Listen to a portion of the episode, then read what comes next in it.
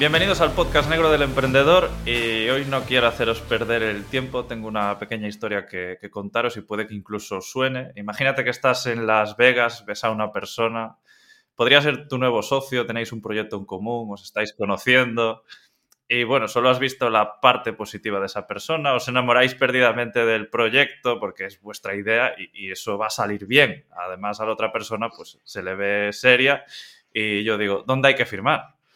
Espera, quedo parado porque esto es como una hipoteca. Vais a convivir mucho, descubriréis cosas del otro que no esperabais, habrá problemas y hasta puede que vuestra idea no sea realmente tan buena como esperabais o que incluso sea demasiado buena. Hoy vamos a ver lo bueno, lo malo y lo negro de emprender con socios y lo haremos acompañados de Eva Olivares y Chevy Sañé. Eva es eh, Strategist o SEO estratega, lo que pasa es que ese nombre ya lo tiene otro, y también coceo de Doble SEO, la primera agencia de 100% SEO de Girona. Tiene un canal y un libro de cocina, no sé qué se le da mejor, si el SEO o la cocina, y creo que lo empezó por necesidad, aunque ahora es un poco especialista con las comidas. Bienvenida, Eva. Gracias. Bueno, ahora luego me esto de especialista. Y Chevy es consultor SEO y coceo de doble SEO. Es un crack en el futbolín y está metido en SEO, WordPress Girona y algún proyecto más que luego nos contará. Bienvenido, Chevy. Gracias, igualmente. Pues si os parece, podemos empezar a, a, ver, poniendo un poco en contexto a todos los que nos están escuchando, sabiendo, conociendo un poco más sobre vosotros. Y la primera pregunta es, ¿cómo os conocisteis? Pues un poco con lo que decía Carlos, uh, cómo nos conocimos no va a ser una historia romántica porque a pesar de que muchísima gente se piensa que somos pareja, no somos pareja, no estamos casados, nada por el estilo. Uh, la verdad es que nos conocimos a nivel profesional y cada uno tiene su familia y el hecho de que seamos hombre y mujer, pues muchísimas veces nos ha llevado a que piensen que somos pareja. Sí, la sociedad parece que, que, que no tolera que, que un socio no sea del mismo sexo. es un poco, un poco raro. Pero bueno, no, a, nivel de, cómo nos conocimos, es un poco lo que comentabas ahora tú, David, que nos gusta mucho siempre formar parte de nuevos proyectos y, ahora ya hará, creo, siete años o así, formamos parte de un, de un equipo eh, que organizaba unos premios en Girona que se llamaba los Premios Cactus que estuvimos dentro de la organización durante cinco años y en la primera edición fue donde nos conocimos. Ahí hablamos de proyectos que teníamos cada uno. Eva ya venía de unos cuantos años, creo que desde 2011, 2010, tenía un blog de cocina. Ya estaba bastante harta de, de hacer todos los posts ella sola, de cocinar, las fotos, los textos y quería probar en vídeo. Yo también tenía ganas de probar alguna cosa en YouTube sin poner la, cámara delante, la cara delante de la cámara. Y ahí encajó, encajó un poco todo. Eh, decidimos probar qué tal convertir el blog en un canal de YouTube. Y ahí fue un poco la primera clave de escoger a un socio, que es que estuvimos muchos años trabajando en un proyecto que daba cero euros. O sea, todo lo que ganábamos lo reinvertíamos. Entonces, claro, allí sí que nos pusimos mucho a prueba la relación de decir, vamos a levantar un proyecto que no nos está dando ingresos económicos, pues realmente te muestra cómo es la otra persona, ¿no? Y sí que ahí empiezas a ver un poquito, pues si te vas a entender con esa persona o no. Porque después del canal de YouTube sí que ya empezamos a colaborar, bueno, en paralelo, porque el canal de YouTube no ha dejado de existir, ¿eh? pero en paralelo sí que empezamos a colaborar un poco más ya en proyectos, porque Chevy venía de desarrollar y luego eh, se metió de lleno en el SEO, yo venía de estrategia y de comunicación y nos encontramos un poco que éramos, era como el punto en común que teníamos, ¿no? Y empezamos a colaborar en proyectos puntuales. Sí, bueno, llegó el punto, yo en 2017 decidí solo ofrecer SEO como freelance, porque hasta entonces bueno, mm, venía de 15 años de desarrollo, de programación, pero ofrecía SEO, SEM, email marketing, todo lo que, lo que venga y llegó un punto que era, si eres freelance y no te especializas, bueno, es mi opinión, pero creo que ah, terminas haciendo 26 horas al día y, facturas lo justo. Y en enero de 2017 tomé la decisión de solo ofrecer SEO.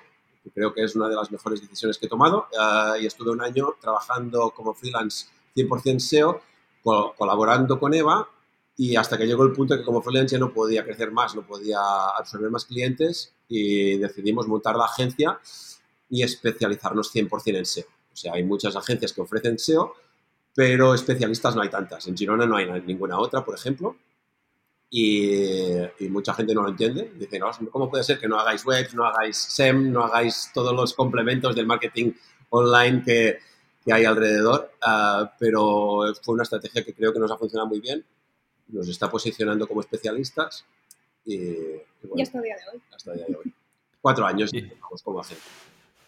¿Y cómo llegasteis a la conclusión de que eh, pues eh, Chevy para Eva era la persona correcta para iniciar ese proyecto y al revés, me refiero, ¿esto fue un vamos yendo y vamos mirando o hubo un momento que a lo mejor eh, pues en vuestras cabezas algo dijo, bueno, pues creo que vale la pena montar algo más y no sé, y pudo haber algún determinante, por si alguien pues que está buscando un socio ya lo tiene, pues si hay ahí una clave que te diga este es o, no. Un punto de lo ha comentado. Sí. Ah, que ya veníamos del proyecto de, de, YouTube que no nos daba dinero y nos entendíamos bien. Al final, cuando tarda, dedicas tiempo a un proyecto mm, que no te revierte económicamente o, o lo justo para poder uh, ir reinvirtiendo en el proyecto y todo había funcionado bien, también... También es verdad que hay un momento, como tú dices, Carlos, eh, la idea de montar una agencia es de Chevy y, y él viene y me dice, oye, he estado pensando el SEO me funciona súper bien, yo como freelance no puedo crecer, creo que sería el momento ideal para montar una agencia. Yo siempre había dicho que no iba a tener un socio, porque hasta el momento éramos como compañeros de proyecto, o sea, tampoco era algo oficial, ¿no? No, no habíamos pasado por notario aún. Y, y en ese momento sí que es verdad que a mí me costó asumirlo en el sentido de que siempre había dicho no me voy a asociar con nadie, no quiero problemas, algo que es tan delicado como el dinero y las decisiones, compartirlas es, es, es difícil pero es verdad que mm, yo creo que el, mejor punto que tenemos Chevy y yo como socios y como personas es que lo hablamos todo, desde el primer momento. Entonces, como habíamos hablado de temas muy delicados, habíamos hablado de dinero, habíamos hablado de, de qué queríamos en la vida, o sea, ya a, nivel trascendental incluso, ¿no? Yo creo que es muy importante este punto. Yo venía, ella tenía claro que no quería ningún socio y yo venía de una mala experiencia de siete años con un socio, o sea, que también tenía claro que, que no quería más socios, ¿no? Pero al final...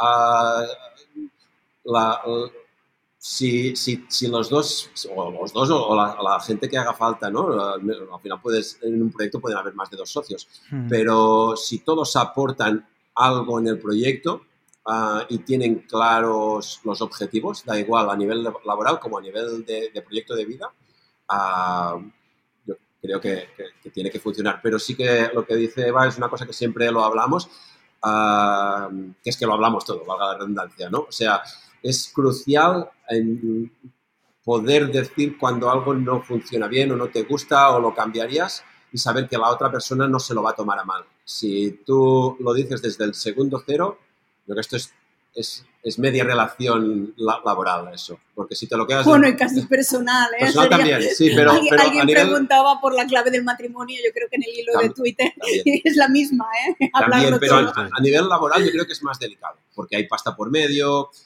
Ah, yo creo que es más delicado. Si tú crees, sabes, porque nosotros lo sabemos, y a, veces, a veces ah, algo no, no está, un día no estamos bien y, el, otro lo detecta, ¿qué te pasa? Y, y, dices, mira, es que esto no me gusta, me ha ocurrido lo otro, o lo que ayer hiciste esto que yo lo haría distinto, y sabes que la otra persona no se lo va a tomar a mal.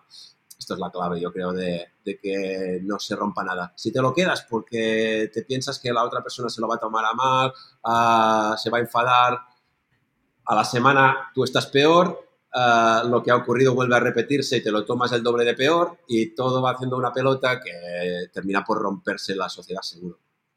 Puedes aguantar más o menos, pero bueno, es nuestra fórmula de ver. Sé que, estáis metidos en otros proyectos más o menos más grandes o más pequeños y los hacéis con otros socios, o sea, sumáis más gente al equipo aparte de vosotros. Sí que tenemos proyectos en los que compartimos la, la idea, la gestión y tal. socios como tal, de haber pasado, como decía antes, por notario, no, no hay mm. más en otros proyectos. No lo descartamos en un momento dado, sí, porque es verdad que ahora nos hemos centrado durante ese tiempo a hacer crecer doble SEO, la agencia que funcionara bien y tal, pero una de, las cosas que los dos sabemos que queremos es montar otros proyectos, montar otras empresas y en ese sentido, un poco también respondiendo a lo que decía Carlos, yo creo que en el momento en que tú tienes la sensación de que esa persona va a sumar, O sea, de, te va a reportar algo que no tienes si esa persona no está dentro del proyecto, pues en ese momento tomas la decisión de añadir a alguien. Y si en el futuro montamos una empresa y consideramos que hay una persona o dos o lo que haga falta que van a aportar y que las necesitamos para el proyecto, yo creo que obviamente sí que vamos a... Sí. De hecho, tenemos, ahora mismo tenemos encima de la mesa un proyecto que en principio estamos hablando con tres personas extra, um, que cada una es especialista en su área y en principio lo, vamos a tomar más en serio cuando termine todo el tema de tráfico, el, evento este que estamos montando en marzo, que nos está absorbiendo y además estamos haciendo un máster cada uno, estamos en, muchas cosas, no podemos sumar más. Pero es un ejemplo de que tenemos un proyecto ahora mismo encima de la mesa que, que seguramente se tendría que tirar adelante con, con, tres personas más, seríamos cinco socios, que esto ya veremos si tira para adelante y luego ya lo hablaríamos. Estáis hablando mucho de lo que aporta la, otra persona o las otras personas, pero no sé si igual que en las entrevistas, ¿no? Se tiene en cuenta el tema de las actitudes y las aptitudes. No sé si también tenéis en cuenta un poco, pues, los, los, valores de las otras personas o cómo son, el carácter, la personalidad, porque, por ejemplo, el tema de la comunicación hay muchas veces que no se puede llevar tan bien con según quién. No sé si aparte de estos, estos, eh, este valor que pueda aportar la otra persona, tenéis en cuenta otras características. Sí, por supuesto, porque claro, al final a nivel de trabajo te implica muchas cosas, te implica las horas que dedicas en el proyecto, implica los recursos económicos que vas a obtener tú, por tanto se ponen ahí situaciones muy delicadas en las que con temas muy delicados en los que hablar. Un ejemplo, por ejemplo, yo creo que se puede contar.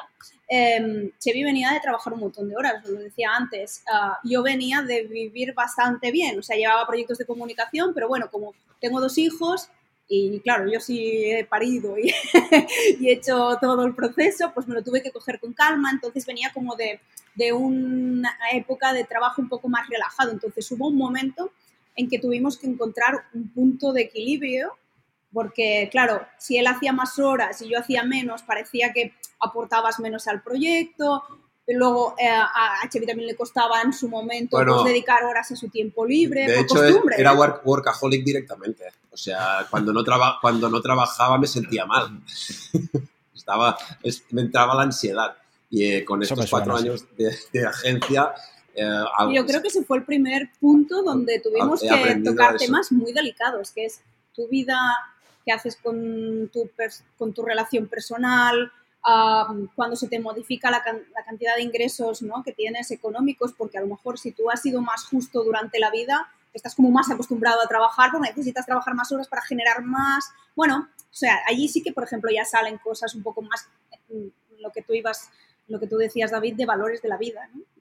ya no es solo trabajo, es las horas que no trabajo, con quién las dedico, que al final ha salido súper bien y nuestras familias están más felices que nunca. O sea, pero que quiero decir que sí que ahí salen temas que van más allá del trabajo, más allá de los negocios, ¿no? Sino son más de la persona. Bueno, es que yo creo que vuelve a ser crucial, ¿eh? O sea, cuando decía que se, puede, se tiene que poder hablar de todo, eh, era de todo, de la vida y de los negocios, eh, porque, porque es, es, es clave que, todo fluya. O sea, que si solo fluye el tema del negocio, e, estás anclando el éxito de, la sociedad en que vaya bien económicamente el proyecto.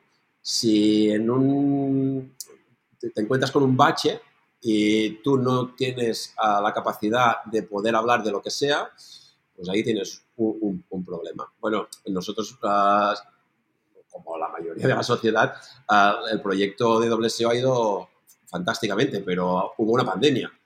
Os sonarás. pues. Uh... No, no te viene nada. No, por no, pandemia. no, por pandemia. Borrón y cuenta nueva. Yo soy en el 2019, así que. Ahí, ahí sí que nos, nos, puso a prueba a todos, evidentemente, pero en una sociedad también te pone a prueba. Y si de un mes para otro, si, si un proyecto va viento en popa y te encuentras de un mes para otro a a una cuarta parte de los proyectos porque los clientes ah, te han parado todo el servicio. Ahí todo el tema de, reinventarte, bueno, lo que ya todo el mundo está harto de hablar, pues ah, si tú no tienes confianza total con la otra persona para... hay que ah, tomar decisiones muy rápidas, hay que reaccionar muy rápido, entonces no podemos ser asamblearios, ¿no? vamos a sentarnos y vamos a debatir. No, no, o sea, se está cambiando de, de, una hora para la otra, ¿no? Entonces hay que tomar decisiones muy rápidas, hay que conocer muy bien a la persona que tienes delante decir, vale, vamos aquí, vamos aquí, vamos allí, vamos allí. O sea, que, que te encuentras en momentos muy diferentes. Hay momentos de mucha calma y de mucho bienestar y momentos en que pasan cosas complicadas, ¿no? Y pueden pasar cosas aún más graves. Toco madera, lo que haga falta, pero yo qué sé, un día puedes llegar, se te puede quemar la oficina, ¿no? ¿Qué haces? O sea, ah, tienes que ah, conocer muy bien a la persona que tienes al lado para poder ir rápido en tomar decisiones y no tener que sentar a debatir. Sentar a debatir está bien en, ciertos momentos. No, bueno, y que, y que, tú tienes una idea y si la otra persona tiene una mejor o, la tuya la ve rara o, lo tiene que decir. Eh, siempre voy dando vueltas a lo mismo, ¿eh? porque al final es el mismo concepto, el de poder hablarlo todo. Eh, si tú dices, ah, venga, vamos a hacer no sé qué, vamos a contratar este dominio, y el otro dice, no, pero tranquilo, vamos a hacer primero una... O sea, poder poder hablarlo todo yo creo que es la clave. Y cuando aparece doble SEO en vuestras vidas, ¿cómo repartís los roles un poco dentro de, la agencia y también cómo han ido evolucionando esos roles? ¿Lo tenéis súper claro desde el principio o es más un work in progress? Inicialmente estaba claro. Yo creo que estaba claro por el hecho de cómo veníamos un poco, ¿no? De, de, claro, yo venía más de estrategia, venía de comunicación, de grandes empresas, ¿no? Trabajaba en una multinacional, o sea, venía con un bagaje, Chevy venía con otro bagaje mucho más técnico, ah, mucho más de programación, entonces era como muy natural ah, que cada uno tuviera su área. El tema se ha ido complicando cuando ya no eres dos, sino que eres tres y cuatro y cinco y tienes que empezar a organizar, porque claro, o sea, estamos hablando de socios, pero los socios no dejamos de ser ah, gestores de una empresa donde hay más gente. Y esto, nos ha costado más. ¿eh? a aprender a trabajar como socios nos costó relativamente, pero aprender a trabajar como jefes, esto nos, aún nos, nos cuesta. Es interesante ese reparto de coceos, ¿no? Pues mm. tomáis todas las decisiones conjuntamente, decidís todo conjuntamente. Eh, esto lo lleváis bien porque no se ve tan a menudo esto de coceos. A nosotros nos funciona. La verdad es que yo creo que cada uno tiene que encontrar la fórmula que le funcione a él por su manera de ser. no nos encallamos, o sea, no es el hecho de que todo no somos la CUP en el sentido de que nos vamos a sentar y vamos a debatir todo, ¿eh? Pero sí que es verdad que, bueno, que en un momento rápido, en un comentario, oye, mira, tiro para aquí, sí, perfecto. Hay cosas que no nos las comentamos, obviamente, porque ya sabemos cómo piensa el otro simplemente, pues luego cuando hacemos una reunión debatimos. Pero, pero sí que es verdad que, tomamos bastante las decisiones conjuntamente. Al, ver un poco la vida del mismo modo, te simplifica bastante la, toma de decisiones y una cosa que sí hacemos es un par de reuniones anuales de estrategia, donde enfocamos ya el, eh, el negocio a, a, meses vista, año vista, cinco años vista, diez años vista. Y esto lo llevamos haciendo así desde el primer año y de momento se está cumpliendo bastante bien todos los... ¿no? Sí, todo lo que nos hemos propuesto de momento se ha ido cumpliendo. O sea, por eso que quiero decir que sentamos como las bases muy bien, tenemos las bases muy bien sentadas, luego el día a día es muy rápido, no hace falta ah, decir, oye, voy a pagarle la factura. No, no, voy a, comentar cada detalle de lo que hago. ¿eh? Y más allá de vuestros perfiles, que estaban muy claros desde el principio, ¿cómo creéis que os compenetráis? Sobre todo en cuanto a carácter. No sé si uno es más calmado, el otro más impulsivo. Eh, ¿Creéis que os compenetráis bien? Ah, justo así, ¿no? Sí, la, clave es que, que nos complementamos fantásticamente en cuanto, estamos, eh, en cuanto a um, estar down y up. ¿no? Porque, ah, eso es importante. porque normalmente no estamos los dos chungos a la vez y, uno arrastra, arrastra, al otro. Cuando uno viene mal, eh, el otro lo detecta y viceversa, ¿no? Esto normalmente es verdad, funciona eso, no, eso no creo que sepamos cómo lo hacemos, o sea, eso yo creo que no sé si es empatía o qué es, pero es verdad que en ese sentido sí. Luego, pues, Chevy es más paciente, ah, yo soy más mm, impulsiva. Si hay una crisis, yo siempre digo, vea, un momento, vamos a hablarlo. Ella, lo quemaría todo en un momento. Pero luego es verdad que, pues, que, este impulso pues, sirve para otras cosas, ¿no? Para tomar decisiones. Chevy es más cauto en las decisiones, yo tiro también un poco más del carro de decir, vale, pues no, no nos cortemos las alas. Pero las dos cosas son básicas, ¿eh? o sea, que no hay una mejor que la otra, o sea, que, es fantástico ser distintos en este sentido, porque si siempre haces, eh, sigues la misma línea, pues no, no contrastas otras, otras fórmulas de verlo. Y aquí, a, a, nivel de curiosidad, tengo una pregunta un poco extraña porque va a cada uno de vosotros. ¿no? Me gustaría, por ejemplo, eh, que Eva dijese, eh, pues las tres mejores cualidades de, de Xavi como socio y luego al, al, revés, por un poco también ver, ¿sabes?, en qué se ha fijado o, o qué valora más, que es como, Hostia, es, es, eso, es lo que dices, no, no, no, soy pareja, pero al final el socio es como sí, un pequeño como matrimonio dentro del negocio y, y, está igual. Igual, igual. Por eso antes cuando decía Chenevi, no, es diferente, yo creo que es bastante parecido a tener una de hecho, pareja. Yo creo que ¿eh? es más complicado incluso, porque en, las, en, los momentos de ocio no estás juntos. O sea, que en una pareja tienes momentos chungos y momentos buenos, pero aquí estás en, en tensión todas las ocho horas. O, bueno, tenemos algo positivo que es que nuestras familias se llevan bien. Entonces sí, sí que de vez en cuando hacemos cosas todos juntos. ¿eh? Eso, esto es importante. Sí. Pues a nivel de qué me, me, aporta como socio, yo creo que la primera ya la he dicho, es la calma, es el, parar en un momento dado, ¿no? A veces yo me, me dejo llevar, bueno, llevo la, esta energía, ¿no? Que ya se ve cuando hablo con las manos, o sea, me, voy y él me, hace tocar un poco de, de, pies en el suelo. Luego, yo al revés, o sea, te, esto es una cualidad. Yo a, a, veces soy demasiado analítico y ella dice, venga, va, espabila, esto lo hacemos así. O sea, que una... sí. Luego también es una persona muy empática en el sentido de, oye, mira, quizá esto lo has entendido así, pero si te pones a analizar cómo lo está viendo la otra persona, igual no iba por ese sentido, ¿no? O sea, en ese sentido sí, también me ayuda muchísimo. Y, y luego, pues no sé, me has dicho tres y he dicho dos. qué mal, qué mal. Aceptamos dos. Como Chevy ahora diga tres y que vas a quedar. Me voy a quedar fatal. Bueno, no, ya he dicho pienso una, una, pienso eh, una. Una la, la he, se la he devuelto porque es, es, que la veo muy importante esa.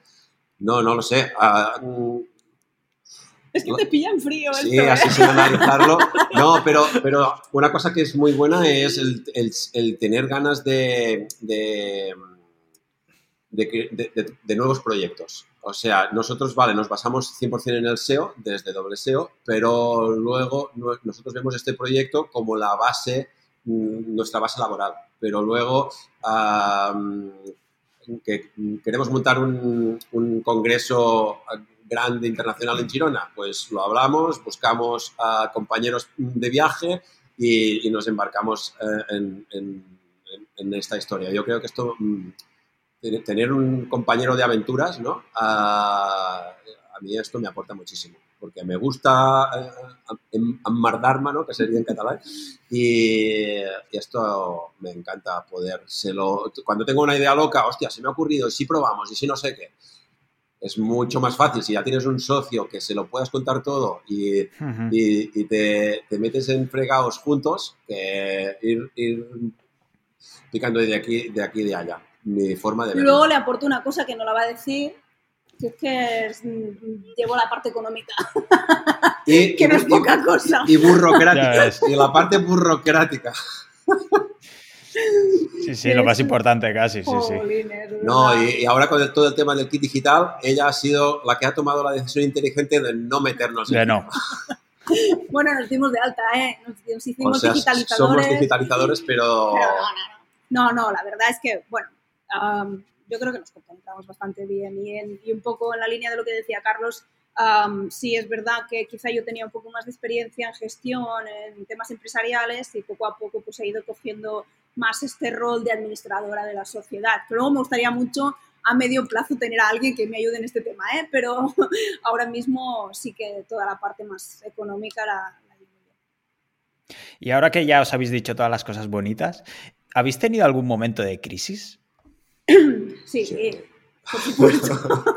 pero que... pero no, no, duran y esto es no. lo importante. O sea, no. que enseguida, cuando ha habido una crisis, enseguida nos damos cuenta y no hay orgullo. O sea, enseguida decimos, vamos a esto a hablarlo, vamos a tomar un café, o no, no damos mm. tiempo a que las cosas se... Discutimos bastante, y esto nos lo podrían decir la gente del despacho, somos un poco matrimonio en este sentido, discutimos bastante en voz alta, y cuando la gente discute mucho las cosas en voz alta, ya no se generan tantos problemas de base. O sea, es como Sí, y desde fuera parece que nos estamos peleando, no, pero no nos pero estamos peleando, o sea, estamos como... Forma parte de lo sí. que ya hemos ido diciendo, ¿no? De poder hablar las y luego, cosas. Pues. pues crisis profundas ha habido muy pocas, en realidad, porque no ha habido cosas que se hayan enquistado. Una, yo creo que la, de las más profundas quizás es lo que comentábamos antes, de llegar al equilibrio de cuánto tiempo le dedicábamos a nuestra vida personal y a nuestra vida profesional y que no nos sintiéramos mal ni el uno ni el otro porque el otro decidiera pues, dedicarle más tiempo a la vida laboral o personal.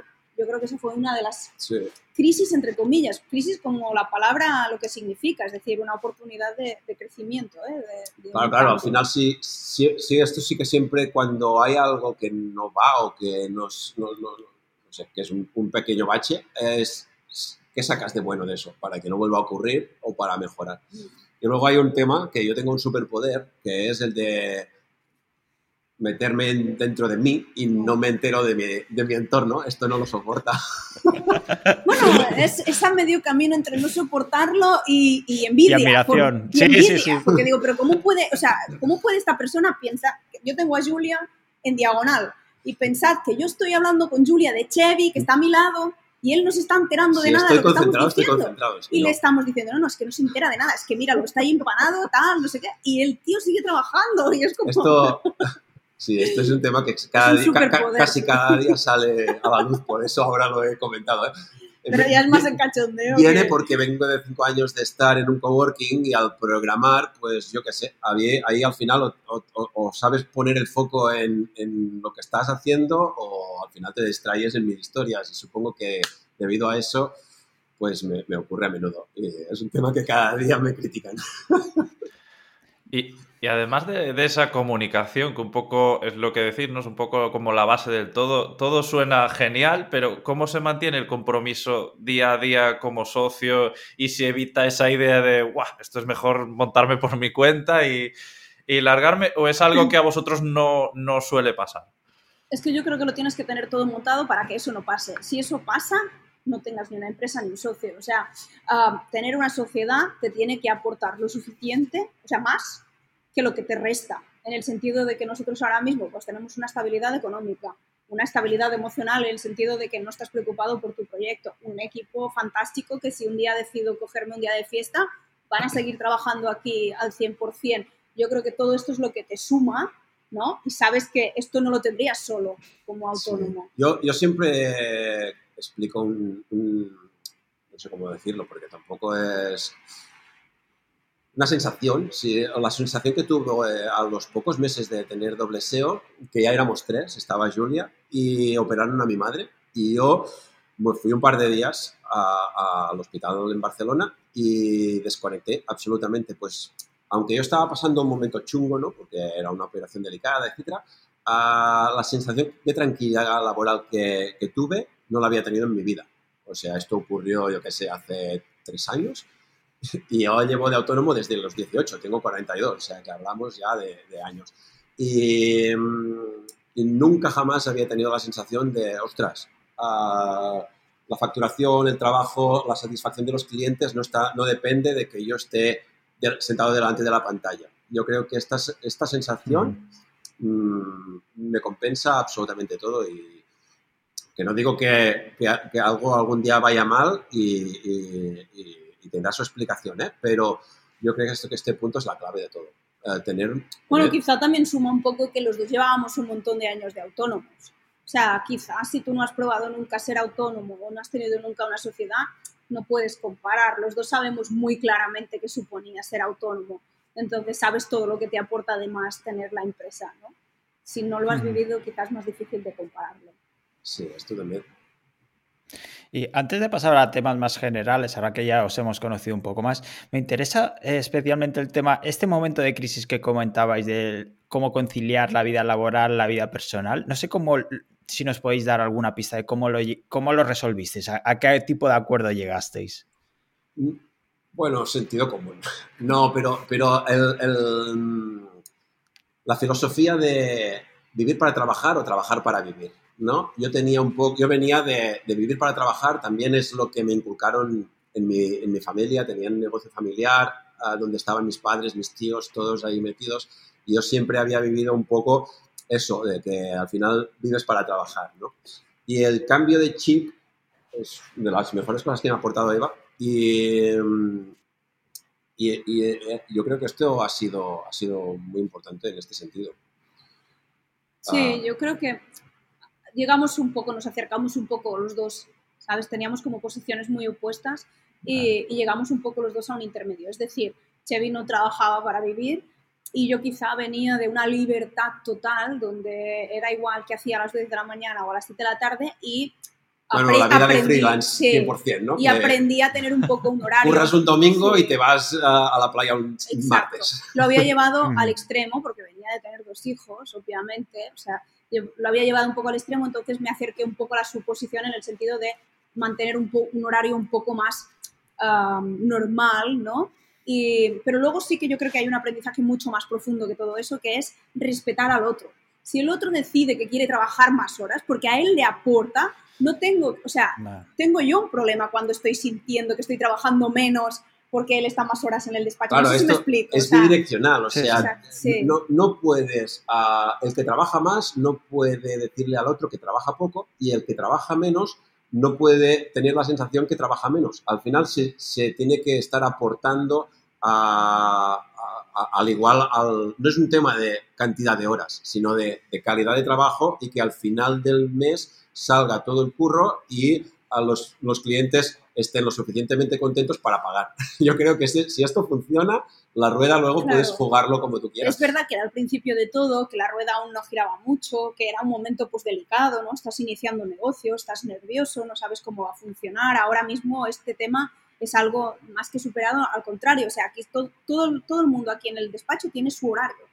adaptado a su vida. O sea, para nosotros era algo muy importante y hemos podido llegar al extremo de decir, cada uno hace su horario en función de su vida. Mientras el trabajo salga y coincidamos unas cuantas horas para poder poner proyectos en común, el resto hacedlo como queráis, ¿no? pero claro, es verdad que las situaciones, cuando todo va bien, es muy fácil. Cuando las cosas son más delicadas o están en puntos iniciales, pues es cuando es más difícil. Pero yo creo que al final la solución serviría para cualquier otro conflicto, que es acercar posiciones. Esto apúntatelo, Carlos, porque yo sé que solo trabajas los martes por la tarde y entonces te supondría un problema esto con otra persona. bueno, y ahora después de esta de conoceros un poco más, como decía antes, si queréis vamos a pasar a tocar varios temas más generales y empezando por antes de formar de formalizar algo, ¿no? Es ¿recomendáis realmente hacer un pacto de socio? De socios. No sé si lo llegasteis a hacer vosotros. Nosotros no lo redactamos como tal, yo creo que lo hicimos de viva voz. Hablamos de muchas cosas muy profundas antes de hacer la sociedad, pero si no lo has hecho y no has hablado, sí que recomiendo, y ahora con el tiempo que llevamos ya como empresa, todo bastante por escrito y bastante formalizado.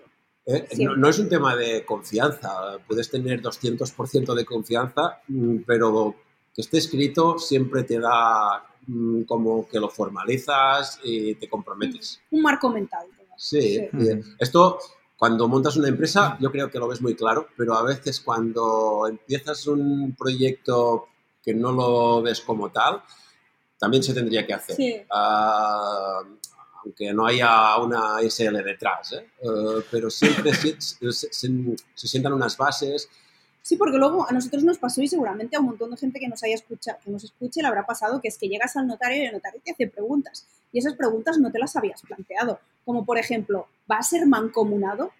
Y dices, perdona, ¿qué, qué es eso? ¿Sabes? Eso tú. eso tú. pues claro, hay temas ya no solamente de toma de decisiones, sino económicos que tienes que hablar. Vamos a tener que firmar cuando haya una operación en el banco, ¿vamos a firmar los dos o nos fiamos de que solamente firme uno y el otro ya está tranquilo? ¿Cómo vas a funcionar? Si uno de los dos la palma, ¿qué ocurre? Eh, aquí hay bastante apoyo detrás. ¿Tú, Carlos, qué piensas sobre este tema? ¿Te has planteado alguna vez hacer un pacto de socios o lo has hecho? Hombre, yo no lo tengo, pero tengo clarísimo que si tuviera un socio por cómo soy, tendría que tener un pacto de socios firmado. A ver, más o menos profundo, pero bueno, las cosas básicas y sobre todo qué pasaría si se rompe, que esto lo hablo mucho con mi pareja, en plan, si me caso me gustaría saber qué pasa si nos vamos a separar y ella dice, pero ¿cómo me estás diciendo eso antes de, casarte? Yo, pero es que no, me, no, no tengo idea de, ¿sabes?, de separarme, pero me gustaría que si algún día eso llega por alguna situación, que eso lo hayamos arreglado cuando nos llevamos bien y no en un momento de crisis en el que podemos llegar a ser súper destructivos, que a lo mejor no lo somos, porque no creo que sea nuestro carácter, pero tampoco podemos confiarnos con nuestra capacidad y de, sacar el lado bueno y nuestra bondad en momentos de crisis, porque todos sabemos que, podemos fallar. Es un poco lo que yo opino y lo que pienso.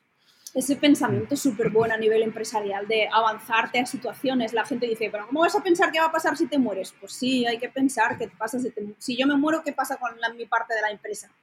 Ah, ¿Va a tener que pagar Chevy? Ah, ¿La va a heredar? O sea, yo creo que es importante ¿eh? pensar en las situaciones negativas, precisamente como dice Carlos, cuando estás bien. Y además también puede ser el caso de separación o qué pasa si hay venta de la empresa o del proyecto. Hay muchas cosas y está bien ponerlo por escrito. O si no sé quiere entrar un tercer socio. Exacto. O te quieren comprar. O te quieren comprar. Es que hay aquí un montón de cosas a tener en cuenta. ¿Y qué pensáis de añadir en este pacto el tema de funciones, roles y personal y responsabilidades de cada uno, por ejemplo?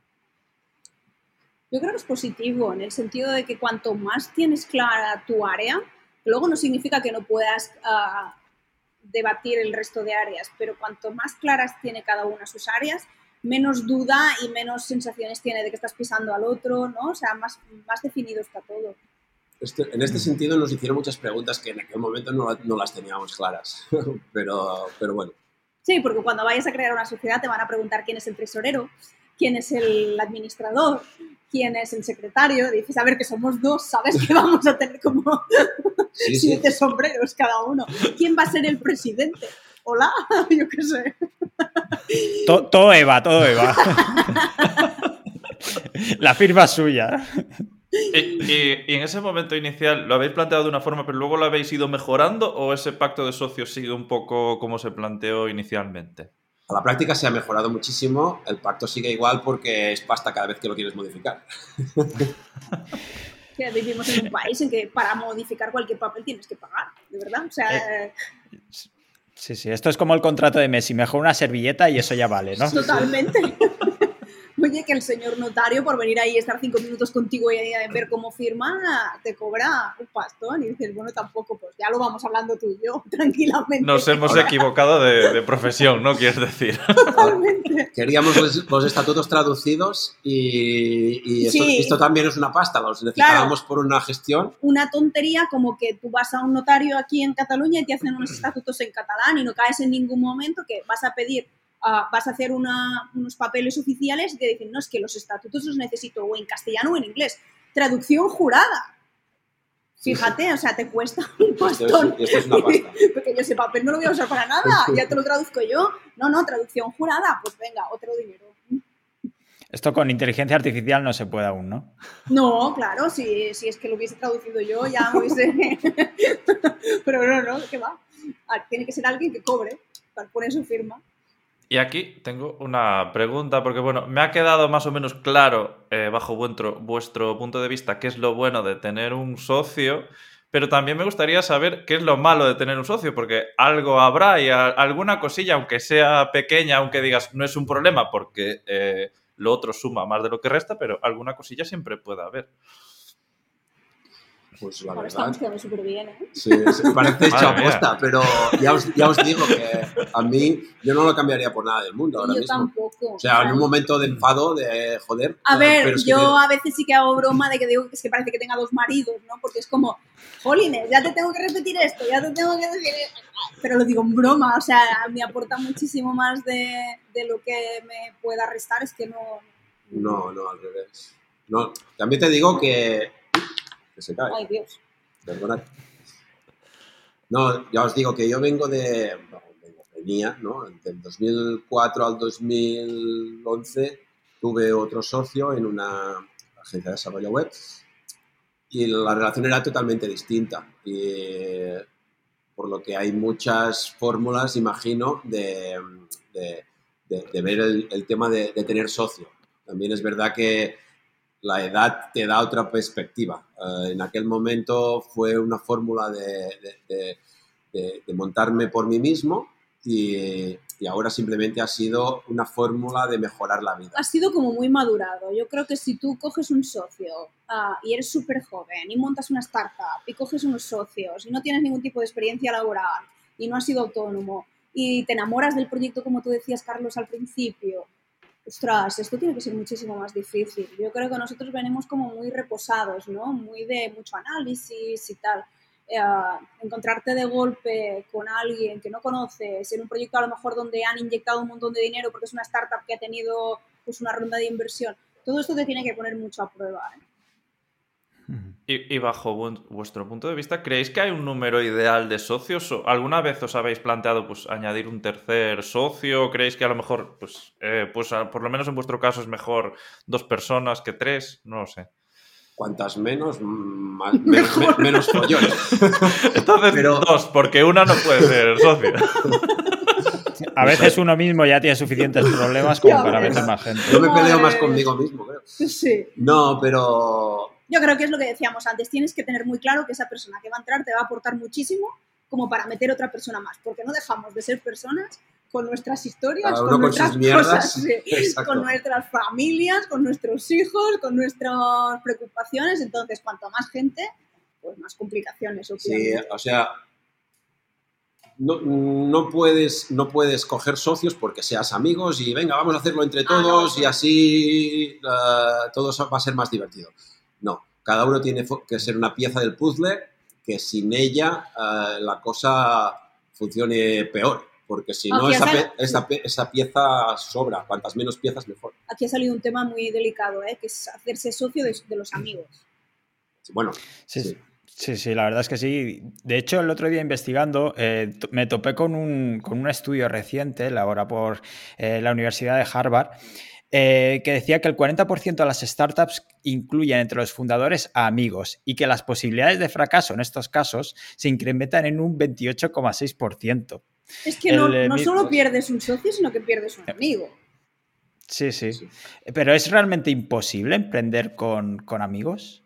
No, ah, imposible no, pero yo creo que es más difícil pero también depende de lo madurado que tengas la idea. O sea, si yo en mi caso, que os hablaba del 2004, yo era, cogí el rol de programador, mi socio el rol de diseñador y hacíamos webs. Y, al principio la cosa estaba muy clara, eh, pero luego mm, quién hacía de comercial, quién, quién hacía los trabajos más de contabilidad, se, se fue enrareciendo el tema. Y yo creo que el hecho de que seas amigo te da un bagaje emocional que a lo mejor es una complicación, en el sentido de que a veces hay que tener la cabeza muy clara y muy fría y el hecho de que esa persona sea tu amiga, pues quizá te frena a hablar de estas cosas que hablábamos antes de decirte las cosas a la cara o de sacar temas delicados y por eso a lo mejor es más fácil que, que fracase la sociedad, no, no porque sea imposible, pero porque quizá hay estos condicionantes. ¿no? Ah, cada persona es un mundo, ¿eh? yo no, aquí no, yo no diría que es que es lo mejor y lo peor. En nuestro caso, primero, casi primero fuimos socios y evidentemente ahora somos, somos amigos, pero, pero yo no le, no, le veo una ciencia exacta aquí. Sí que la estadística está marcará eso. Pero yo creo que, mira, justo lo que tú dices, David, o sea, son startups de gente joven. O sea, yo creo que se juntan un montón de factores, no solamente que seas amigo, es que has tomado una decisión en caliente, te has enamorado de un proyecto y quizá no lo has validado bien, a pesar de que las startups parece que todo el mundo valida súper bien su proyecto, yo creo que se toman decisiones muy equivocadas en ese nivel. Ah, eres joven, ¿qué pasa cuando eres joven? Que como en una relación vas creciendo y a veces creces, en inglés tiene una, una palabra que me gusta mucho que es el grow apart, ¿no? O sea, creces aparte, no sé cómo decirlo en castellano, de decir, vas evolucionando y uno evoluciona hacia aquí y el otro evoluciona hacia allí si tú eres muy joven, pues a lo mejor la vida normal ¿no? te lleva a caminos separados. Sí. Te parece que tengamos 60 años, ¿eh? Como estamos hablando. No, pero, pero, pero sí, que, sí que es verdad que el, proyecto de vida que tengas marca bastante cómo afrontas la toma de decisiones. Y si tú, uno tiene claro, o sea, yo qué sé, si tú necesitas facturar a final de mes para pagar la, la hipoteca o, el, o el alquiler, pues vas a tomar unas decisiones como más prácticas. Si tú ya tienes otro proyecto en paralelo, que esto ya te lo cubre, y te has metido como socio en este proyecto para que te compren cinco años Google, voy a, un extremo, ¿eh? pero no tiene nada que ver la filosofía de un socio con la de otro. Y luego ahí vas a chocar en, en cero coma, yo creo. ¿eh? O sea que la, filosofía de vida que tú lleves puede marcar bastante este tema. Y en las startups ocurre mucho, ¿no? Uno tiene una idea, el otro dice, Buah, pues ¿y si hacemos eso? Y pum, pum, pum, pum, lo montas todo. Sí, y esto puede funcionar, pero si luego los caminos de cada uno van en, distinto, en, distinta dirección, y si en lugar de son dos, son cuatro o son, o son seis, aquí se lía parda, porque cada uno tiene sus inquietudes. Que conste que la última parte del estudio dice que los equipos más estables están formados por antiguos compañeros de trabajo, que es un poco al final vuestra fórmula, que ya veníais de, trabajar juntos y eso ha funcionado bien. Por si a alguien le sirve, que quede ahí constante. Ahora, vamos a ver empezar a gente que se va a ir yendo sus trabajos de dos en dos, de tres en tres, a montar empresas. Ojalá. No, pero esto es verdad, porque si ya te has testeado que que, te entiendes trabajando con una persona, ostras, es evidente que, ya, ya, tienes una parte del trabajo hecho. Y habéis sacado también varios puntos interesantes, sobre todo el tema de cómo los, nosotros como profesionales, al crear una empresa o al lanzarte como freelance, vamos mutando también. Y entonces puedes tener muy, estar muy de acuerdo, como decía Chevy, vale, yo hago SEO, tú desarrollas la web o lo que sea, vale, pero ¿qué pasa con ¿no? La venta, quién se encarga de las finanzas, quién se encarga de la gestión del equipo. Y eso es muy importante también para tenerlo en cuenta. Quizás son cosas que cuando empiezas la empresa precisamente no tienes en cuenta, no te lo planteas, pero es que cada vez vamos hacia allá. Y es importante quizá, no en el primer momento, pero quizá cuando se empiezan a plantear estas cuestiones, pues sentarse y hablarlo salen temas súper delicados, cuando, sobre todo si la cosa va bien y vas creciendo y vas mejorando, salen temas muy delicados. Ampliar la plantilla es muy delicado. Yo creo que éramos conscientes, pero no éramos tan conscientes hasta que lo vivimos. luego hay temas... También es verdad que en este sentido, sé que es un tema muy delicado, pero que lo vemos en la misma, de la misma, del mismo modo. O sea, que no queremos tener una superagencia de 100 personas o de 30 personas. O sea, queremos una agencia ah, reducida y, y, y ganar en calidad y tipología de cliente. No, tenemos, no queremos tener 500 clientes porque al final tienes lo mismo pero multiplicado, los, los problemas multiplicados. O sea que este, en este sentido también la toma de decisiones va siempre en la misma línea. Bueno, a ver si Google no va a acabar antes con el SEO, ¿eh? así que... Dejen de inventar cosas ya. Yo aquí voy a decir solo una cosa, que esto pillará ya un poco después de que hayamos probado ese, ese, ese chat que va a implementar Google, pero hay que recordar que Google vive de AdSense y de Google Ads y no se va a pegar un tiro en un pie tan grande como para que todo desaparezca. De ahí a que, bueno, que afecte, yo creo que sí, pero al momento de, de, exterminarlo es que se exterminarían un poco a sí mismos, entonces no tiene sentido porque se están exterminando a cinco años vista. Entonces, bueno, es un poco alocado decir eso. Nosotros damos un curso a veces para, para, patronales de empresas y tal sobre SEO y cuando empezamos siempre hacemos como un contexto porque nos gusta entender un poco la filosofía de lo que es el SEO y siempre decimos lo mismo, que Google es una empresa y que su principal fuente de ingresos es el buscador. No se lo va a cargar. O sea, mm, abren y cierran 100.000 proyectos, pero el buscador es el buscador y es lo que le da de comer. Entonces eso no va a desaparecer. Van a pasar muchas cosas. a, nivel, a nivel filosófico, bueno, esto ya daría por otro podcast, ¿eh? ya entraríamos en el tema de la inteligencia artificial, pero, pero nuestra, bueno, o mi opinión es que, mm, ah, bueno, por lo que he ido leyendo, que siempre me ha, me ha gustado mucho este tema, es que mm, Google tiene una herramienta bastante más potente que lo que te conocemos en GPT-3 y el chat GPT. Lo que pasa es que no ha encontrado la fórmula de meter el genio dentro de la botella. O sea, el chat GPT, cuando tú le haces ciertas preguntas, no se, no se mete en, en, fregados. Te, te, responde que no sabe sobre este tema. Luego tú puedes encontrar truquillos para que te los responda, ¿no? Pero que no, no te responde según qué. Y esto es la gracia que ha conseguido OpenAI, yo creo. Y, eh, y ahora mismo Google tiene la tecnología pero tú si le, eh, le pides eh, sobre Hitler, te va a hacer la propaganda sobre Hitler. De momento no ha encontrado la manera de, eso que decía, ¿no? De meter el Hitler dentro de la botella. Y esto lo comento porque mm, no les conviene a nivel de resultados, porque al final todas estas tecnologías de, de, inteligencia artificial, uh, tú las entrenas, pero no están vivas o al principio no están vivas a nivel, de, estar conectadas a Internet y tener ah, constantemente nueva información. Al menos en, principio esto por ahora es así. Por lo que si ellos abren este genio, se van a disparar al pie, como, habla, como decías tú ahora mismo. Por lo que yo creo que lo van a ir introduciendo, ayudando a, a, la forma de trabajar que tienen actual. No de repente tú vas a buscar contra una inteligencia artificial que te va a devolver ah, de forma inteligente resultados. Yo creo que esto no iría en contra de su negocio. Si, si te respondo, seguimos una hora, entonces voy a intentar reconducir este, este tema. porque que le he habéis. sacado un tema. Sí, Entonces ya prefiero no responder. Ya prefiero no responder porque iba a empezar con el tema de los datos, etc. Entonces prefiero no responder. No, pero bueno, que yo no me veo amenazado ahora mismo. El resumen.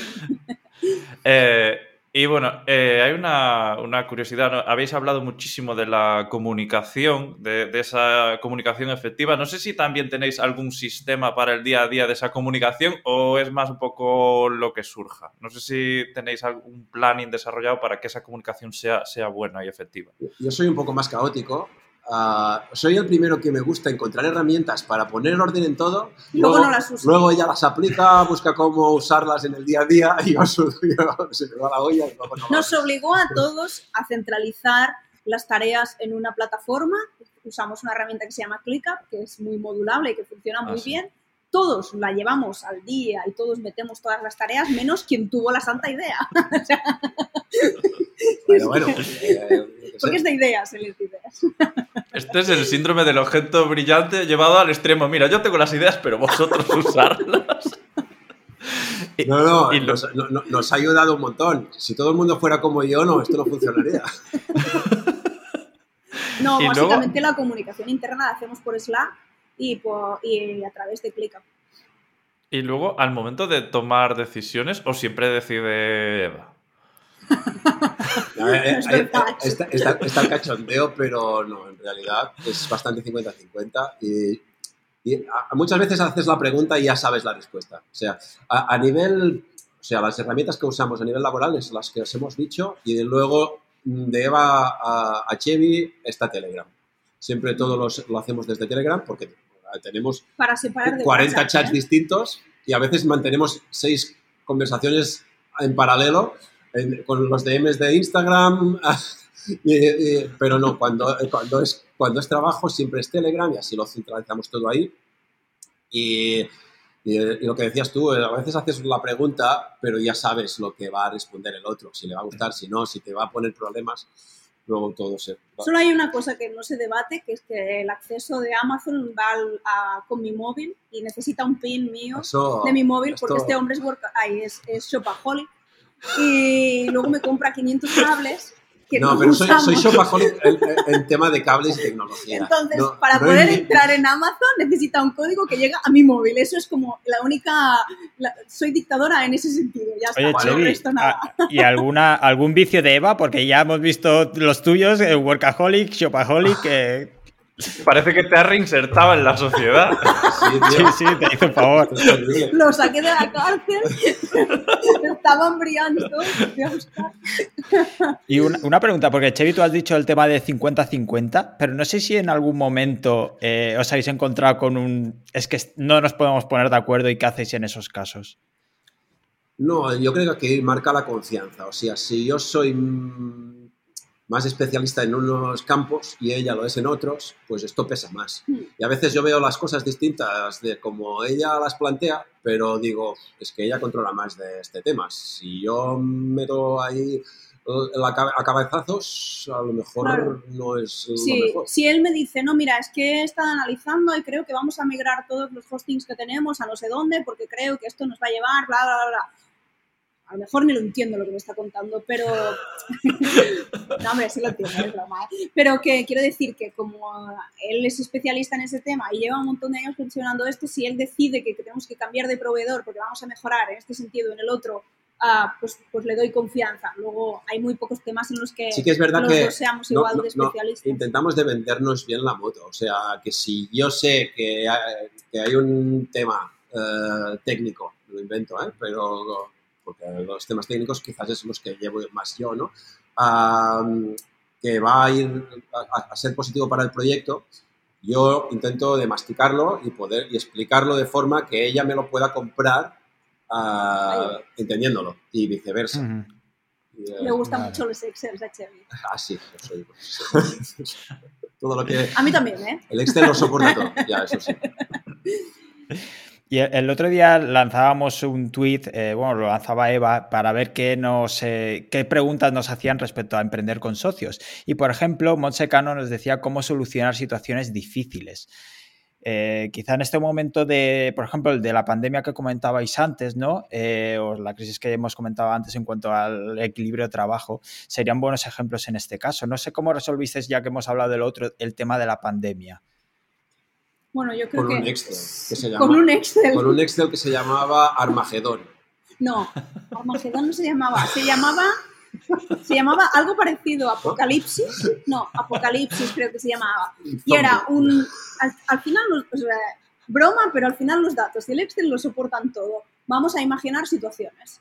¿Qué pasa si perdemos todos los clientes? ¿Qué pasa si nos quedamos con una cuarta parte de los clientes? Todo, todo dinámico. Yo soy, nos gustan mucho los Excel dinámicos. Y, y, de imaginar lo que decía un poco Carlos, todas las situaciones. Y decir, ¿qué pasa si? ¿Qué pasa si? ¿Qué pasa si? Pues con todo este ISIS tomamos una decisión conjunta. Yo soy bastante de simplificar los problemas. Incluso a veces de, forma absurda, ¿eh? O sea, algo emocional, convertirlo en ceros y unos, que dices, no se puede, pues lo intento. Y, y, al, y al simplificarlo, le quitas uh, importancia, que no, que no, es que deje de tenerla, pero te facilita la toma de decisiones. Uh, al final, uh, si tienes mil problemas, lo tienes que desgranar de dónde vienen estos problemas y en qué puedes tú meterle mano. Y, y, si, y si, lo, si, consigues simplificarlo en una pestaña, en una, no en un Excel, sino en una pestaña del Excel, ahí te va a simplificar la toma de decisiones. Porque al final mm, somos dos personas que vemos las cosas de distinta forma y, y, si lo podemos mm, simplificar al máximo va a ser mucho más fácil.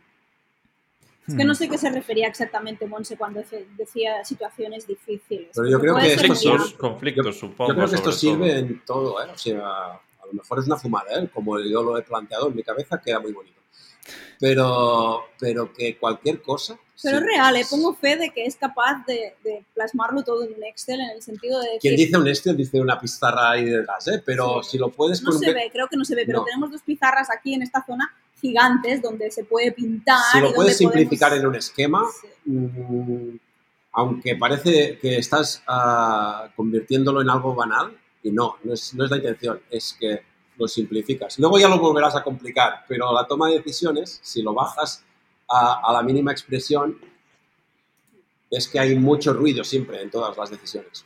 Supongo que lo que haces es quitarle esa carga emocional y mística y, e intentar aportar ese punto de raciocinio, en plan, esto es lo que es, independientemente de lo que te suponga a ti a nivel emocional, vamos a quitarle todo eso y vamos a tomar una, una sí. decisión que es un poco lo, lo, lo, ideal y lo que, lo que debería hacerse. Pero no claro, es que, así. por ejemplo, sabemos que en un futuro medio vamos a tener que cambiar de despacho, porque el despacho tiene ciertas limitaciones existe un componente emocional. Creamos la empresa aquí, nos encanta, tiene un montón de luz, es grande, podemos montar nuestros eventos.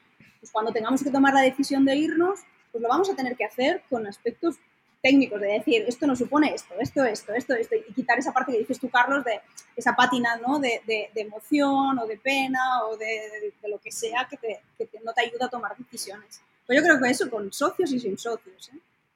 Pero esto yo creo que con, el, con socios la toma de decisiones es siempre, es, siempre es mejor. O sea, bueno, no sé, quizás habrá gente que prefiere no discutir las cosas, pero es que a nosotros nos gusta. A mí es una de las cosas que más me aporta, el en debate. el sentido de que a veces le doy como muchas vueltas a las cosas. Poder decir algo en voz alta y que la otra persona te dé su opinión, ostras, eso es muy guay. Sí, sí. Aunque sea, te, se te va la pinza, da igual, ¿eh? pero todo aporta. Y justo antes hemos empezado hablando sobre el tema de parejas emprendedoras, ¿no? Y Enrique Gamba nos hacía mención a esto. Eh, ¿Qué pensáis sobre emprender, ser socios, eh, hombre y mujer sin ser pareja? ¿Se puede? Ah, fantástico. O... Ah, no, sin ser pareja, pareja ya habéis visto todo lo... Todo nos parece fantástico. Siendo pareja yo tengo la experiencia de mi, de mi familia y no me metería en la vida. O sea... Yo creo que precisamente algo que la gente no tiene en cuenta es que nos guste o no, las energías que tenemos femeninas y masculinas son diferentes y se complementan súper bien. Y es algo que es como un bloqueo, ¿no? De decir, ¿cómo voy a, me voy a ir con una mujer a hacer de socia y tal? La gente se va a pensar, no sé qué. Al contrario, o sea, te aporta porque es una persona completamente diferente a ti, que está en el otro polo opuesto, ¿no? Y yo creo que suma más que resta el hecho de ser un hombre y una mujer. Lo que pasa que te tengo que decir que a mí me fastidia un montón cada vez que nos confunden con un matrimonio. Y lo dan por hecho, si lo preguntan no es problema, pero hay mucha gente que ya te empieza a hablar como si fueras pareja y tú te das cuenta al cabo de un rato y dices, vale, ok, espera.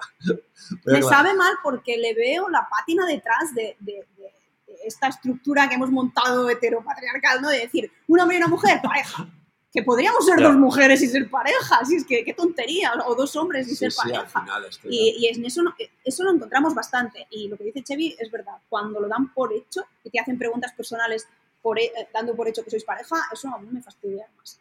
Por eso le contesté mm. también en el tweet diciendo, bueno, si damos por hecho de que eres pareja por ser hombre y mujer. Luego el tema de la mm. familia yo creo que es fatal yo no me metería con mi familia aún. Los bueno, un montón, pero es que luego desayunas trabajo, comes trabajo, cenas trabajo. Cuando las cosas van bien, fantástico, pero cuando hay algún marrón. Y, hay un tema muy importante que es que los ingresos provienen de la misma.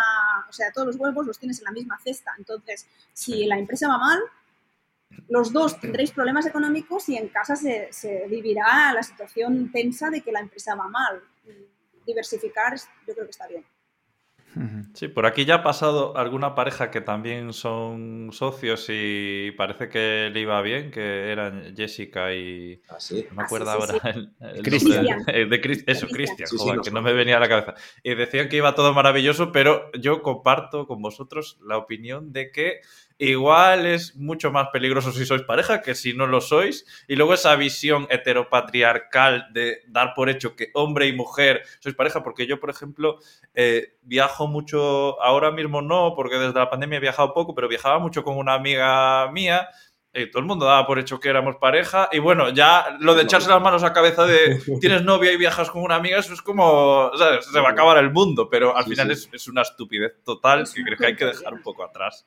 Es una tontería porque tú puedes tener más en común con una persona de otro sexo que con una persona de tu mismo sexo. O sea, te pueden gustar ah, cosas que, que típicamente son del otro sexo, ¿no? O sea, es que es una chorrada, yo creo, hoy en día tener ese, esa mentalidad tan cerrada. Pero mira, yo creo que justamente el ejemplo que sacabas de Cristian y Jessica son, por lo que nos conocemos, porque nos conocemos en persona y tal, son dos personas muy sensatas, a las que también les veo como muy con los pies en el suelo, ¿no? O sea, que yo creo que es un ejemplo de alguien a quien, a pesar de que sea pareja, les puede funcionar. A nivel de toma de decisiones también se les ve como así, muy pragmáticos, ¿no? Y luego también en Twitter, eh, Luis Revuelto nos comentaba un poco cómo se gestionan las fricciones que surgen un poco en cualquier relación personal, pero creo que ya hemos respondido un poco a ello, que al final es hablándolo todo, no creo que haya aquí ningún... Bueno, hay una cosa que no hemos dicho, que yo creo que es como clave, pero para todo en la vida, que es pedir perdón. Que cuesta un montón. Bueno, el y a veces haces cosas, ¿no? O, yo, por ejemplo, soy como muy así, ¡boom! Y lo suelto, suelto las cosas. Y a lo mejor puedo decir algo que, que le sabe mal, pedir perdón, que no cuesta tanto. O sea, me he equivocado, lo siento, no te quería hablar de esta manera, en un momento dado me he puesto nerviosa y te lo he soltado así. Yo creo que es una estrategia que se está perdiendo. Pues, pues es muy, muy top, ¿eh? Bueno, Tenemos que volver a los orígenes un poco. Forma ¿eh? parte de lo que hablaba al principio de, de, bueno, de esto, ¿no? Como lo he dicho, uh, el, el, orgullo. No, no, no, que a veces por hay, hay un rifirrafe y por orgullo no bajas del burro y esto se enquista y la, la tienes liada y a lo mejor se soluciona o dentro de 15 días habéis ido al notario otra vez. Uh, sí, nosotros nos hemos pedido un, perdón, un montón de Es un tema de, humanidad, ya no es, no tienes que ser demasiado estratégico. Tú puedes estar nervioso porque en tu casa ha pasado algo, porque yo qué sé, cualquier cosa. Y, y, en ese momento, o sea, no dejamos de ser personas. Y entonces, pues es normal el día a día pues que haya, que haya situaciones en eso, en que contestas mal, en que, en que te discutes o... Sí, o tienes una reunión delicada con un cliente y estás uh, concentrado con esta, con esta reunión o estás cabreado porque no sé qué y, y, te, y de, de, repente te sale un pollo porque te ha llamado otro cliente. Uh, pueden haber mil, mil historias. Pues simplemente... Sí. No a veces nos complicamos mucho la vida sí, y las sí. cosas sencillas son las mejores. ¿eh? Pues creo que has dado uno de los consejos más buenos para solucionar cualquier problema. Además de hablar, saber pedir perdón, que creo que cuesta mucho. Y al principio de todo, cuando te presenté, te corté con algo, Eva, y te voy a dejar que te expliques antes de haceros una última pregunta, que te dije que eres un poco especialita con las comidas y te quedaste con ya te responderé. Pero que es que, no, es que te responderé, es que quiero que me expliques por qué soy especialita. Yo, yo como de todo y me encanta todo. Digo, ¿yo por qué voy a ser especialita? Igual David puede, puede decírtelo mejor. Especialito, no. ¿Por qué? No, porque algunas veces que hemos ido a cenar, que yo también soy un Ah. poco especialito, ¿eh? Vale, Pero vale. se, se han comentado cosas de que Eva tal, Eva... No, mm, yo es un tema de que, o sea, no es un tema de que si yo soy especial, es un tema de que por desgracia tengo limitaciones. O sea, no, no me sienta bien el gluten. Yo no soy muy sienta- cabrón y me río, pero es Sí. un tema que no se lo ha... no se- no- Sí, sí, era, era la broma, pero sí, sí, o sea, no...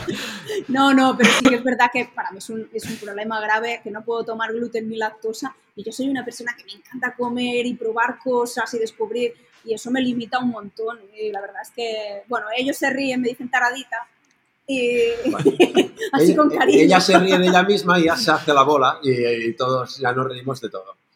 Es que como me habéis dicho que lo hay que hablar todo, yo no quería cerrar la entrevista sin hablarlo todo y no vaya a ser que Exacto, quedase eso ahí exacto. y luego se hiciese bolas y nos vemos y, y nos tiremos los platos a la cabeza. No, no, No, según qué platos, ¿eh? Sin lactosa y sin gluten. No, además, ah, ah, como- Bueno, a ver, que David también tiene lo suyo, ¿eh? a mí me, Sí, sí, sí. Sí. A mí me, va bien porque con el canal de YouTube, cuando hay recetas así más de postres, yo soy, tengo una mentalidad gorda, pero, pero bien. Y, y cuando algo no- ella no se lo puede comer, le digo, bueno, no es ningún problema. A ellos compenetráis bien también, ¿no? También, sí, sí, sí. Y ya un poco para terminar, sí que nos gustaría eso, eh, cerrar esta entrevista con algún consejo para alguien que esté pensando en emprender con socios, más allá de lo que a lo mejor se haya dicho, o incluso simplificando un poco todo, a lo mejor un par de cosas en las que fijarse o que hacer que vosotros consideráis clave para emprender con socios con éxito, no sin éxito. Pero sin éxito de momento, que hable Chevy. Que, que ya tuvo. Pobre, el socio, espero que no escuche nunca este podcast. Porque... No, a ver, yo creo que, que- que va a pensar lo mismo que yo. Al final, ya lo he dicho mil veces, no sé cuándo llevamos, en esta hora que llevamos hablando, lo he dicho ya un montón de veces, es hablarlo todo y no tener miedo que la otra persona se enfade. Si se enfada, pues aún hablarlo más, yo creo, para, para hacer, para hacer, mm, no sé cómo se llama, eh, a fortalecer el problema, porque, porque yo sí, es la gran diferencia que, que mis dos experiencias como socios, yo creo que ha sido mi gran diferencia, poderlo hablar todo sin miedo que la otra persona se lo tome a mal. Y luego yo creo que para complementar, ah, definir todo muy bien. Yo soy bastante de mente empresarial, o sea, de, de llevar los conceptos empresariales, incluso aunque tengas una empresa súper chiquitita y seáis dos, es igual. Haz un plan de acción igual, prepara un análisis igual a nivel empresarial, o sea, utiliza todas estas herramientas que hay empresariales que no son solamente para multinacionales, son también para empresas chiquititas y, y ayudan muchísimo a poner orden mental y a tener todo el mundo muy claro cuáles son los objetivos, cuál va a ser eh, el espacio de cada uno y hacia dónde vamos. Yo creo que eso es como es muy útil. Sí, validar un poco el modelo porque, uy, espera, que se nos va a apagar la tele y nos vamos a quedar sin, sin podernos despedir como Dios. Ah, ya está. No, pues sí, lo, lo que comentabais, Eva, también es, es crucial para, para que todo funcione. Yo, ah, por, por si mi ex socio ve este podcast, no, Te no, mando un abrazo. No, no, simplemente retomando que con él éramos amigos de toda la vida y no terminamos mal. Eh, fue una sociedad de siete años, que no es poco, y no nos fue mal. Y simplemente al final se terminó porque veíamos las cosas distintas y, no, y cuando digo lo de hablarlo, no es que yo no pudiera hablar con él, era recíproco. Imagino que él tampoco se veía ah, va- valiente para decirme cosas a mí, o sea, que no es, no es una crítica, o sea, al final eh, ser socios es una cosa de, de dos o Mm. más de dos, pero, pero que todo va en todas direcciones, nunca uno es mejor que el otro. Eh, si falla, fallan los dos, no es que uno eh, sea peor que el otro. Simplemente, Vale, queda aclarado. Ahora ya sí que le podemos enviar el capítulo. Ahí le diremos que lo escuche entero. pues, Saludos, eh, Chicos, no sé, ya para acabar, ¿dónde os pueden encontrar? ¿Habéis dicho algo de un congreso que quizá les interesa? ¿Qué nos podéis contar? Bueno, esto va relacionado con que no paramos de montar cosas. Antes de hablar del congreso, hablar que tenemos un grupo en Girona que se llama SEO Girona y que hacemos encuentros mensuales. De aquí nació la idea de montar un congreso más gordo, que lo hacemos el 17 de marzo, viernes 17 de marzo en Girona Ah, ya ha crecido y ya lo hacemos el jueves 16 ah, con una jornada reducida monotema sobre el mundo del Web3, tokens y NFTs. El Congreso de Marketing Digital, que es el viernes 17, y terminamos para los que se queden en la ciudad el sábado por la mañana haciendo una visita guiada ¿no? por los escenarios de Juego de Tronos, que en Girona se rodaron algunas escenas y esto lo montamos bueno, mm, Eva y yo, Juanan, que trabaja aquí con nosotros, a Juan Carapapa en, en las redes, lo conoceréis, a Mark Ruels y, Tony. nosotros cinco eh, y estamos metiendo, liando a más gente que nos está ayudando. Y, bueno, y si nos quieren encontrar en redes, nos pueden encontrar como doble SEO en todos sitios. y, y luego, pues a, nivel personal, pues Eva Olivares B, busquets, en, en, todas las redes y tu Chevy 1705. Chevy 1705. fácil no 1705. ¿El 1705 por algo especial o...?